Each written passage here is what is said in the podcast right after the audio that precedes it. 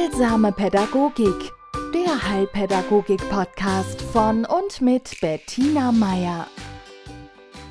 Herzlich willkommen zur heilsamen Pädagogik. Ich möchte Ihnen gern von Maya erzählen. Ich nenne sie jetzt mal so, sie ist bestimmt anders. Ein kleiner dreijähriger Knopf. Sie war so noch in diesem knubbeligen Kleinkinder, ja, wie soll man sagen, Outfit.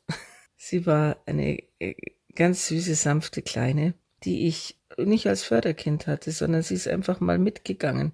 Sie war so tapfer und wollte mit den anderen ganz alleine, ohne Erzieherin, mit in den Turnraum, wo ich mit meinen Förderkindern war. Gut, und die anderen haben, was weiß ich, Ritter oder Burgenbau gespielt und sie, sie war im anderen Teil des Raums, wo ich eine Hängematte aufgespannt hatte und diese Hängematte, es war so eine Stoffhängematte, die war so ein bisschen wie die hing so ein bisschen durch, ja, also so auch eine Dreijährige konnte da hin. Und ich habe den anderen beim Spielen zugeschaut und plötzlich höre ich irgendwie was und wende meinen Kopf und sehe Maya, die mit, die sich über diese Häng, so quer über diese Hängematte gelegt hatte, so dass sie ihr so als Schaukel diente, vor und zurück mit dem Oberkörper wippte und bitterlich weinte.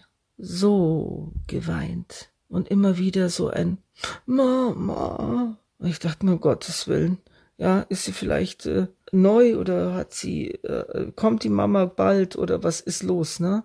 Also ich bin dann zu ihr rüber zur Hängematte und hab, hab sie gefragt, was denn, was, was los ist, ob sie sich wehgetan hatte oder, ja, welchen Grund sie hatte für dieses Weinen. Und sie hat geweint und immer nur Mama und weitergeschaukelt und weitergeschaukelt. Und ich habe dann gesagt, ja, holt dich die Mama heute? Und der Kopf geschüttelt. Sag ich, ja, holt dich vielleicht die Oma oder so. Hm, Mama. Sag ich, magst mir nicht sagen, warum du so traurig bist. Weil es war klar, es war jetzt kein Schmerzensweinen, es war ein, ein Trauerweinen. Es war, es war trostlos. Es war so vom Herzen kommendes, trostloses Weinen. Okay, ich bin bei ihr gesessen, sie hat äh, weiter geschaukelt und geschluchzt. Und dann habe ich gesagt, du bist einfach traurig, oder? Da kam so, ja, so. Sag ich, okay, du wirst einen Grund haben, warum du traurig bist. Und manchmal sind so Tage und manchmal sind so Stunden, da ist man traurig, da muss man weinen. Und das machst du super, ja? Du weinst jetzt so lang, wie es dir gut tut. Und wenn du nicht mehr weinen musst, wenn du merkst, das ganze Weinen ist weggeschaukelt. Dann kommst zu mir, kriegst ein Taschentuch, dann schneuzt mal gescheit und dann schaust, vielleicht kannst wieder spielen. Okay. Also dann kamen noch zwei, drei so, ja, sie kennen das, wenn Kinder so wieder dann sich langsam finden und um Fassung bemühen. Ja, auf alle Fälle wurden dann die Tränen weggewischt und geschneuzt und äh, sie hat dann sich wieder umorientiert und ist in Richtung der anderen Kinder gegangen. Die Stunde war dann auch bald zu Ende und ich bin dann hoch und hab die Erzieherin gefragt oder hab der Erzieherin das gesagt, weil ich, es ist ja wichtig, dass die Erzieher wissen, was ja was ich beobachtet habe, beziehungsweise wenn das Kind nochmal so in der Richtung reagiert, dass, die, dass es die nicht aus heiterem Himmel trifft. Naja, und dann habe ich gefragt, was mit der Mama von der Kleinen los ist. Und dann sagte die Erzieherin, ja, die hat letzte Woche eine Krebsdiagnose bekommen und sie ist heute auf, ja, war Untersuchung. Sie war im Krankenhaus, die Kleine wurde schon von der Oma gebracht und auch äh, wieder abgeholt und über das genaue, die Prognose oder die, die Diagnose weiß man noch nichts, aber das ist so im Raum gestanden. Und dann war mir so was von klar, warum die Kleine da so einfach traurig über der Lehne hing und geschluchzt hat. Und sie konnte, also sie hätte mir das nie erzählen können, sie hätte es bestimmt nicht gewusst. Aber ihre Seele hat's gewusst und ihr Herz hat's gewusst und das Herz war sehr, sehr, sehr, sehr, sehr schwer. Fünf Minuten und dann ging's wieder zum Spielen. Und das ist etwas, das möchte ich Ihnen, liebe Eltern, die Sie vielleicht auch von schwerem Schicksal betroffen sind, das möchte ich Ihnen sagen, die Trauer eines Kindes ist intensiv, ist spontan bei kleinen Kindern, ja, ist sehr, sehr tief, weil es den ganzen Körper, die ganze Seele, das ganze Herz erfasst. Und dann läuft es in Wellen durch und dann ist es wieder weg. Denn kleine Kinder haben noch kein Zeitkonzept. Sie können das nicht einordnen in das war da, wie mir das erzählt worden ist, oder da habe ich erfahren das und deswegen habe ich, ja. Also Kinder können in den seltensten Fällen beschreiben, warum irgendwelche Gefühle sie heimsuchen. Sie haben diese Gefühle, sie sind diese Gefühle.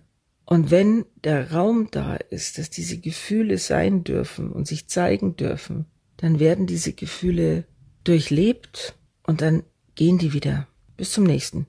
Ja? Aber die Zeiten dazwischen sind in der Regel nicht getrübt von, so wie wir Erwachsenen, die wir in der Früh, wenn wir aufwachen, uns die Sorgen und die Trauer vom nächsten Tag gleich wieder erholen. So sind Kinder nicht. Ich rede jetzt hier von Vorschulkindern. Ja? Also dafür sind sie viel zu jetzt. Ja? Und es fehlen ihnen auch oft die Worte. Es sind so Worte für unsere Trauer, für unsere Gefühle, die finden wir ja erst im Laufe unseres Lebens eignen wir uns diese Worte an. Und viele davon sind Verkleidung, Verstecken, ja, umwidmen, umbenennen, verharmlosen, ins Lächerliche ziehen. Also alles, was wir drumherum bauen. Und es sind sehr wenig Menschen, hauptsächlich, ja, Dichter, Schriftsteller, Künstler, die dafür einen Ausdruck gefunden haben. Und da dürfen wir uns ab und zu Formulierungen leihen. Apropos, es steckt in jedem von uns ein bisschen Künstler.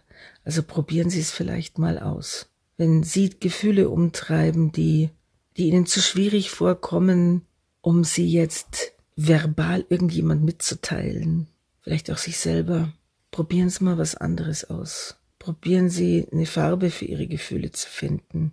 Geruch, Geschmack, ein Bild.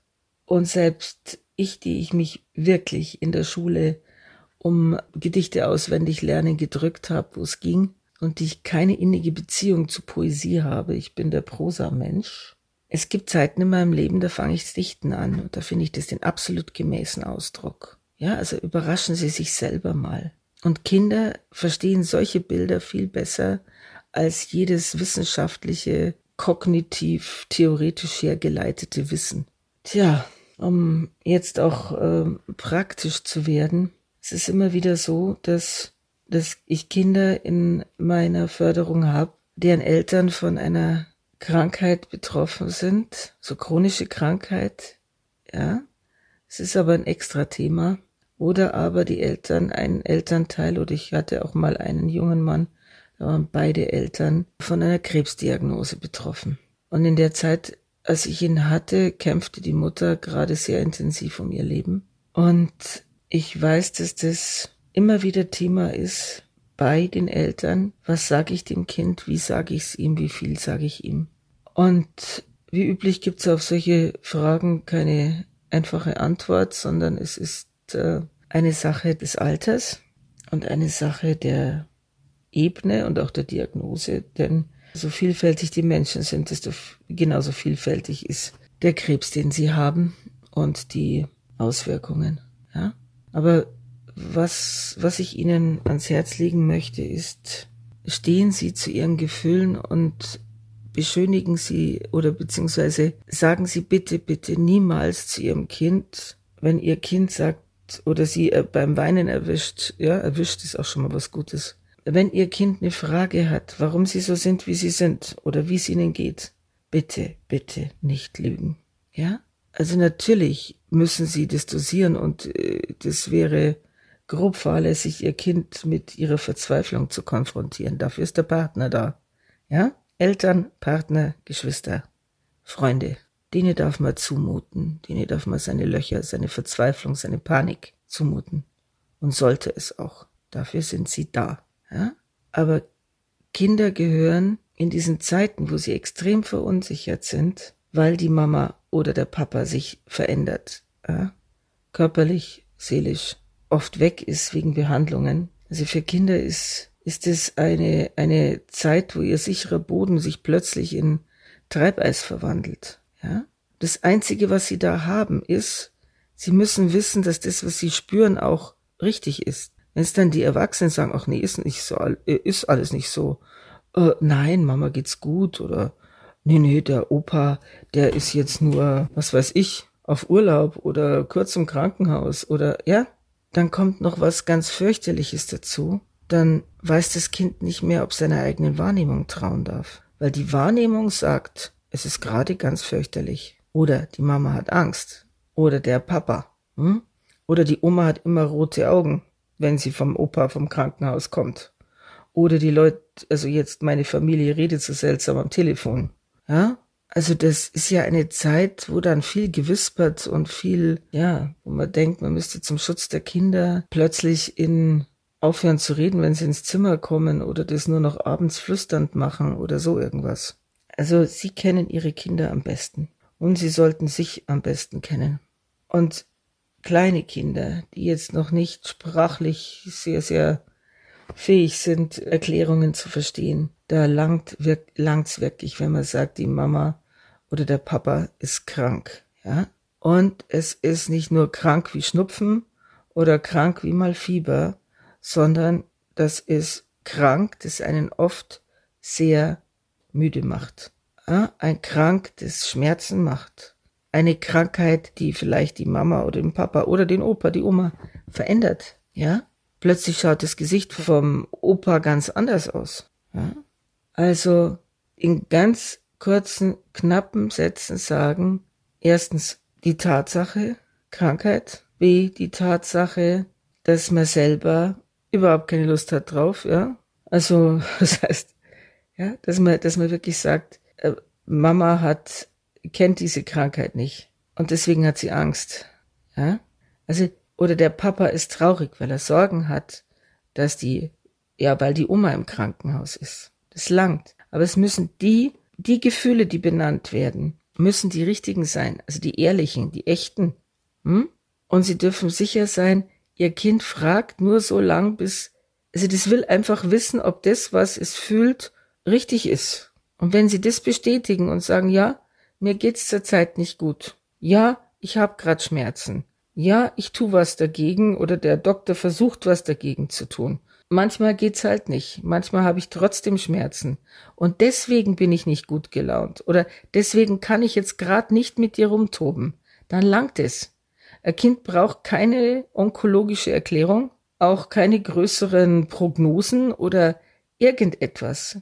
Und hüten Sie sich davor, Ihrem Kind zu versprechen, wie es werden wird. Sie wissen es selber nicht. Ja? Also wenn einen wenn einem äh, diese Krankheit etwas lehrt, oder Krankheiten insgesamt, dass man wirklich nur von Tag zu Tag etwas weiß. Ja? Und Kinder vertragen das, wenn ihre Eltern nicht allwissend sind. Ja? Was Kinder allerdings brauchen, ist die Zusicherung, dass sich die Erwachsenen drum kümmern werden. Ja? Die Mama oder der Papa, die tun da was dagegen. Die gehen eben deswegen zum Doktor oder zur Doktorin, die sind deswegen im Krankenhaus. Ja, Mama und Papa bemühen sich, wieder gesund zu werden. Nichts wäre ihnen lieber. Ja, und sagen sie ihren Kindern auch, dass es nichts gibt, was ihre Kinder tun können, damit es besser wird. Ja, weil das ist die Vorstellung, die die Kinder gerade im Vorschulalter haben. Sie sind im magischen Alter, für sie gibt sowas, so eine große Unterscheidung zwischen Realität und Traum. Das ist so Erwachsenen gemacht. Ein Kind glaubt wirklich, es könnte zaubern. Und, und auch wenn unsere modernen Kinder, die äh, sich auf Tablets und Computer, Superhelden, sonst noch was anschauen, die glauben, dass diese Sprüche, dass diese Kräfte, die die haben, ja, dass das tatsächlich wirkt. Und die wollen dann so einen Superhelden haben, der Mama und Papa und oder Oma, Opa oder das geliebte Haustier wieder gesund macht. Im Film funktioniert's. Im Leben auch manchmal. Ja, aber nicht immer. Und da ist es äh, wirklich, wirklich notwendig, dem Kind immer wieder zu sagen, wenn sie jetzt das selber machen, ja, dass sie beten zum Beispiel, das kann ein Kind immer, ja, wenn sie selber auch ein gläubiger Mensch sind. Aber dass man dem Kind immer wieder vermittelt, ich kümmere mich um meine Gesundheit. Ja? Und das, was ich habe und das, wie es mir geht, hat mit dir überhaupt nichts zu tun. Das ist etwas, das ist mir passiert. Ja, das passiert Menschen. Wir wissen nicht warum. Jeder, je nach seiner, ja, wie soll ich sagen, Ausrichtung, fragt natürlich nach dem Sinn schwerer Krankheit. Ja, Aber das ist etwas, das muss man als, als Kranker, als Erwachsener für sich selber finden. Manchmal erschließt sich Sinn erst nach überstandener Krankheit, ja? Wenn man drin ist in diesem ganzen Kranksein, dann geht es ums Überleben, ja, und um Kraft sammeln. Und dabei können Kinder helfen, indem sie mit ihnen, ihren Kindern gemeinsam schöne Stunden verleben, indem sie das Lachen nicht verlernen, ja, indem sie jede Sekunde feiern, die sie mit ihren Kindern haben und das ihren Kindern vermitteln, dass sie für sie das Licht der Welt sind in dunkelster Nacht.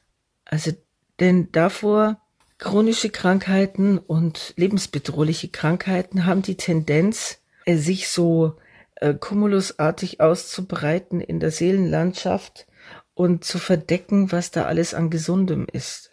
Und jeder, ja, jeder Krebs startet als, als Zellhaufen, als, was weiß ich, zwei Prozent vom ganzen Organismus. Und diese zwei Prozent sollten nicht darüber bestimmen, wie mein Blick auf meine Kinder, auf meine Familie ist, auf mein Leben, ja? Und auch wenn, wenn das mehr werden sollte, bitte, und ja, nicht nur bitte, sondern es ist so, so, wenn Sie Kinder haben, dann sind Kinder einfach das Leben. Und darauf sollte man sich konzentrieren, gerade wenn man krank ist, ja? Und dass die Kinder, wenn sie merken, Leben wird wertgeschätzt. Ich werde wertgeschätzt. Und mein, die Augen meiner Mutter und meines Vaters strahlen, jedes Mal, wenn sie mich sehen, auch wenn sie sich gerade die Seele aus dem Leib gekotzt haben. Ja? Dann ist es das, ja, das Gesündeste, was sie für ihre Kinder tun können. Kinder halten viel mehr aus, als man denkt, wenn man ihnen das Gefühl vermittelt, dass das, was sie spüren, in Ordnung ist, dass das, was sie spüren, richtig ist. Kinder sind da viel ehrlicher als wir, ja?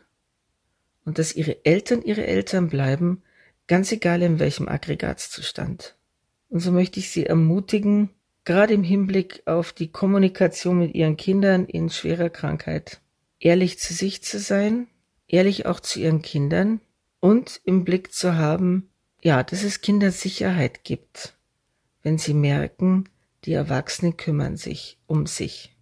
Und in diesem Sinne wünsche ich Ihnen ein gutes sich kümmern um sich und sich auch gut bekümmern lassen, wenn sie in Behandlung sind. Und ich vertraue darauf, dass sie, wenn sie ihre Kinder ansehen und um Worte ringen für diese, ja, große Herausforderung, dass sie die richtigen Worte finden. Das, ja, davon gehe ich jetzt mal aus. Bis zum nächsten Mal. Heilsame Pädagogik, der Heilpädagogik-Podcast von und mit Bettina Meier.